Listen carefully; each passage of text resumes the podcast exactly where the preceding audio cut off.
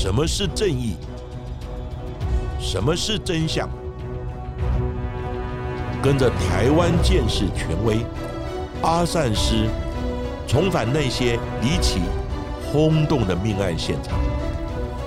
请听阿善师的剑士实录。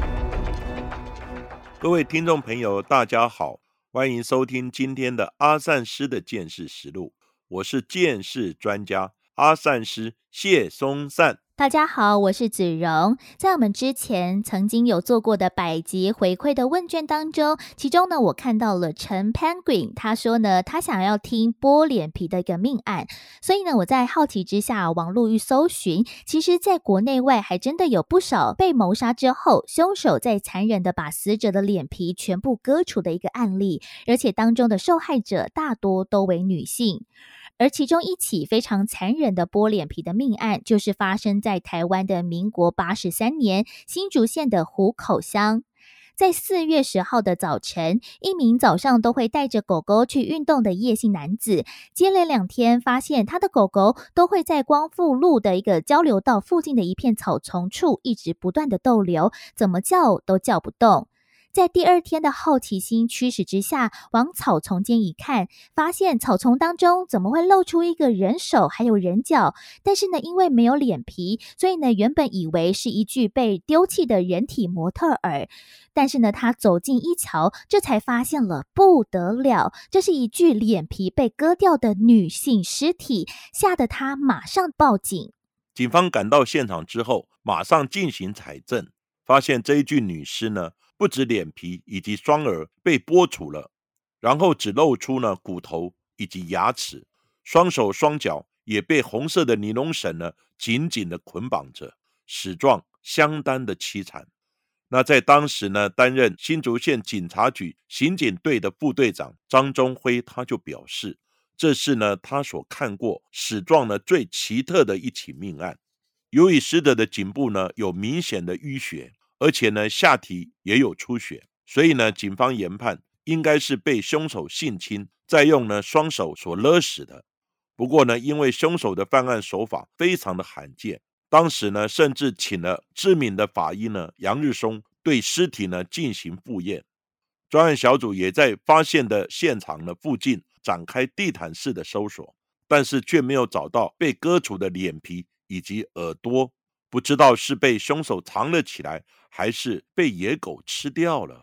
警方将死者的衣着还有特征通报各派出所来进行追查，并且透过了媒体的力量来广为宣传，希望有人能够提供线索或者是前来认尸。而在当天的下午，就一对夫妻前往指认，也确认了这名死者就是年仅十四岁的曾姓女学生，叫做小燕子。而就读湖口乡新湖国中一年级的小燕子，她品学兼优，也十分孝顺。平常除了到学校上课之外，其实其他的时间哦，几乎都待在家里面。个性十分的保守，也很乖巧，应该是不会与人结怨的啊。不过呢，这名凶手到底跟小燕子有什么样的深仇大恨呢？要将她整个脸皮还有耳朵全部割除？如果要毁灭身份的话，根本不需要这么的大费周章来剥除脸皮呀。警方呢一度怀疑凶手呢应该是有医学的背景，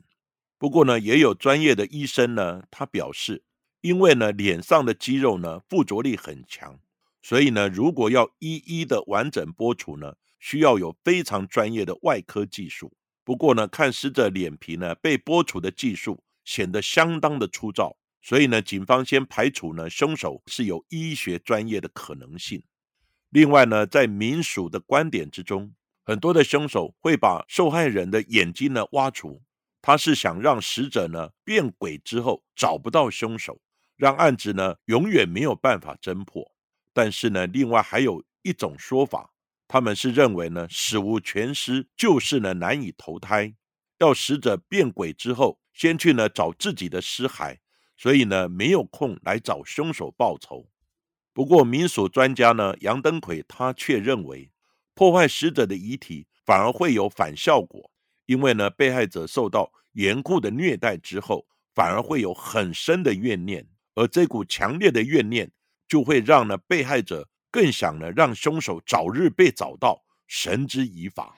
不过说来也巧合，就在尸体被发现的当天下午，也出现了科学难以解释的现象。小燕子的姨妈也疑似被小燕子附身，大喊着她要伸冤，还说了杀死她的凶手有四个人，全部都躲在高雄旗山一个度假的别墅左边的第一间。他原本是被一辆白色的车子所载着的，但是车子之后被喷成了黑色，还把车子的车牌号码全部都说了出来，也把当时在现场的亲友全都吓了一大跳。那警方也立即成立了专案小组，在半信半疑之下，先根据这家人所提供的线索来进行调查，发现呢，跟曾家人认识，而且住在隔壁的邻居邱俊雄，在小燕子失踪之后也离奇的消失，警方认为他涉嫌重大，也把他列为是本案的关键人物。不过呢，两家人的关系算是非常的密切，像是邱俊雄之前曾经出过车祸，那小燕子的妈妈还曾经亲自的炖煮鸡汤到医院去探望他。这个凶手真的就是熟识的邻居邱俊雄吗？原本就住在隔壁的邱俊雄，在小燕子失踪之后，他人也跟着行踪不明了，所以呢，让警方也起了疑心，因此呢，也对他呢展开了追缉。先是呢，请他的友人代为传话。不过呢，邱俊雄他却直接跟那个友人说：“你告诉警方，这个案子不是他干的。”直接呢否认了犯行，但是呢又迟迟不直接出面来说明，让警察呢觉得他更为可疑。警方呢持续对他呢进行监控，并且呢要求亲友呢切断他的经济来源，希望可以逼他呢出面来投案。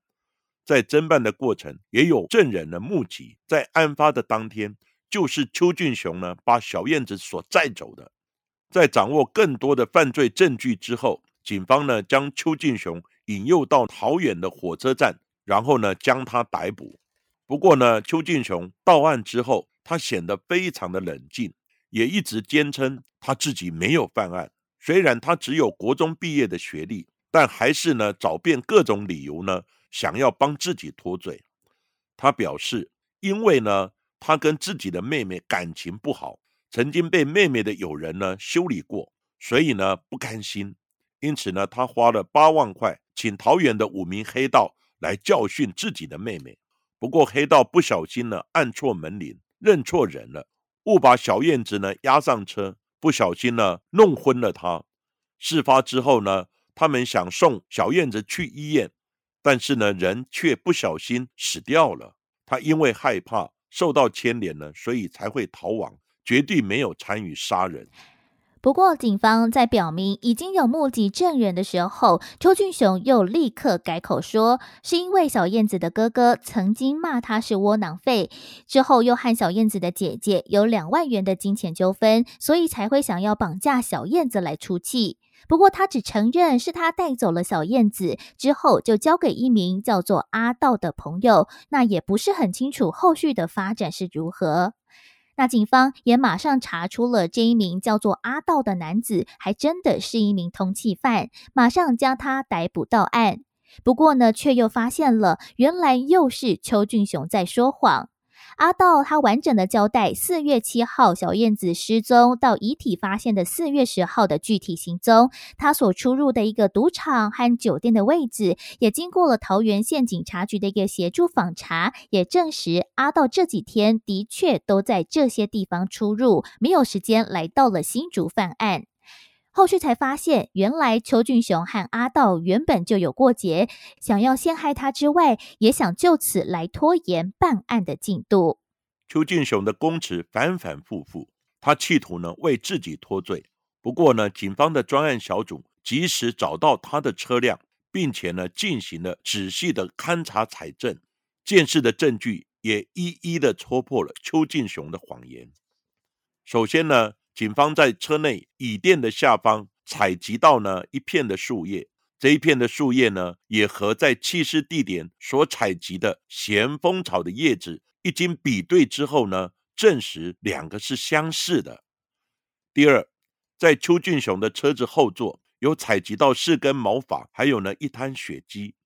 不过因为毛发上面没有毛囊的附着，依当时的鉴识技术呢是没有办法进行 DNA 的分析，所以无法比对。不过血迹呢，经刑事警察局检验的结果，却与被害人呢小燕子的血型是相同的。第三，警方在弃尸地点发现的黑色夹克上面有采集到精子的细胞，经与邱进雄呢进行 DNA 的比对，也发现呢是跟他的型别完全相同。眼看着罪证确凿，邱俊雄这才坦诚犯案。他因为不满小燕子的哥哥对他的嘲讽，才进行报复。原本打算要绑架小燕子，并且向曾家人来勒索二十万元，所以才会趁着四月七号下午两点多左右，只剩下小燕子独自在家的时候，谎称他的姐姐出了车祸，要载他去医院来探视。不过呢，他所说的那一名姐姐，其实就是跟着爸妈一起北上的，所以小燕子在第一时间不相信他。那邱俊雄又马上改口说：“啊，那应该是你另外一名姐姐吧？”小燕子才因此相信了邻居哥哥的话，也上了车。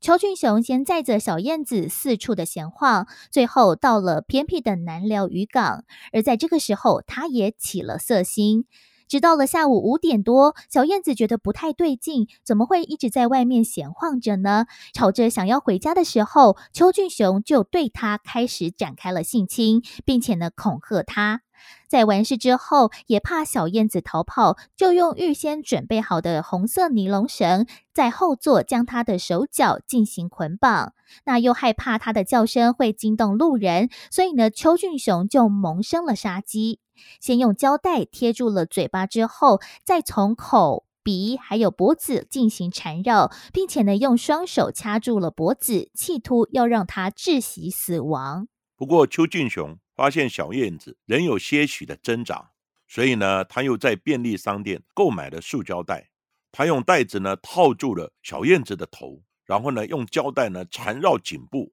最后呢再用毛毯呢覆盖着。邱俊雄先下车到小吃店呢，先用餐。吃完饭之后，又回到车内，发现小燕子还有晃动，并没有断气。因此呢，他就用摆放在车内的黑色夹克呢，套住了小燕子的头部，用力拉扯两边的袖子呢，有三十秒之久。最后，小燕子还是气绝身亡。而邱俊雄担心呢，事机败露，怕捆绑小燕子的口鼻。颈部的胶带上面留有他的指纹，被查明身份，所以呢，他就用预先准备的美工刀，从死者额头左侧呢划一刀，一直到右侧，并且在耳后呢划了数刀，将小燕子的颜面、脸皮，连同耳朵、鼻子、眼睛呢、口唇以及下颚，还有呢缠绕的胶带一并的割去剥除，并且再往光复路交流道附近的一片草丛呢来弃尸。他先拔草呢，将尸体覆盖着。另外呢，将装有脸皮、胶带、美工刀以及红色尼龙绳的塑胶袋埋在呢不知名的一个地方。整个犯案的过程呢，极为的恐怖，令人发指。警方呢，火速的在五天内就迅速的破案。在民国八十六年，最高法院认为邱俊雄呢，既诱十四岁的被害人小燕子出来。并进行性侵之后再绞杀，又持刀呢割除被害人的脸皮，其手段残酷，令人发指。而且犯罪之后试图推卸责任呢于他人，其心可诛。认为呢邱俊雄有于呢社会永久隔离的必要，最后呢判处死刑，褫夺公权终身，并且呢在同年枪决伏法。在案发之后，其实学生的安全问题也引起了重视，在校园当中也不断的宣导说，不要落单，不要随意的向陌生人应门，要做好了预防措施。也有许多的家长会告诫小孩子要小心陌生人，要勇敢拒绝。不过呢，熟人性侵的问题更是不能够忽视，像是在这起案件当中，犯罪者其实就是认识的邻居大哥哥。也根据着卫福部在二零二零年的性侵被害人通报统计，有百分之六十五的受害人其实未满十八岁，也就是说，平均每天就有十六位的孩子成为了性侵的被害人。而在加害人当中，有高达八成就是孩子所熟悉的长辈或亲友，破除了小心陌生人的一个传统观点呢。其实数据当中也显示了，儿少的性侵被害人中多达四分之一是男童，所以呢要小心被性侵犯的事情，并非只有女孩子必须要小心。而儿福联盟也特别提到，要小心陌生人，要勇敢拒绝，要勇敢说出来这些话。其实对于被害人来说，更像是一个沉重的指责哦，并且的严正指出，性侵不是受害者不小心，而是大人没有尽到守护孩子的责任。也呼吁各位的大人，要成为了孩子身旁值得信赖的大人，在任何需要帮助的时候，要成为孩子们温柔而坚强的后盾。其实每一次我跟子荣呢在谈论刑案的时候，内心呢都是非常的纠结，因为每一个案件的背后都是有宝贵生命的消失。我在退休之前也常跟同仁说，每一个命案的现场都是呢被害人用宝贵的生命来成就我们的道场，我们怎么能够不认真的来侦办呢？在小燕子这个案件之中。歹徒邱进雄，他也担心呢，被害人的口、鼻、颈部以及呢胶带等等呢，会留下自己的指纹，所以呢，割除了脸皮。其实，皮肤要留下指纹是不太容易的，因为指纹遗留的原理是汗液的代谢，而皮肤呢本身呢也会排汗，而且呢，皮肤上也有一些纹路会破坏指纹的完整。所以呢，在皮肤上要成功的采取指纹，几率是比较低。不过呢，邱俊雄他有这种想法。其实呢，警方呢在办案的时候，当然还会利用其他许多呢见识的科技来追溯歹徒，证明犯罪。像这个案子里面哦，就还有呢，在车内就还有采集到像咸丰草的叶子，以及呢歹徒的精子细胞，经 DNA 比对呢，证明他的犯行。所以呢。阿三师在此还是奉劝大家：诸恶莫作，众善奉行。因为多行不义必自毙。此外呢，有许多的性侵案件，犯罪者其实是熟人，因此呢，有时身边的人都有可能是一个大野狼，甚至于呢，有可能是自己的亲生父母，让小孩子呢防不胜防。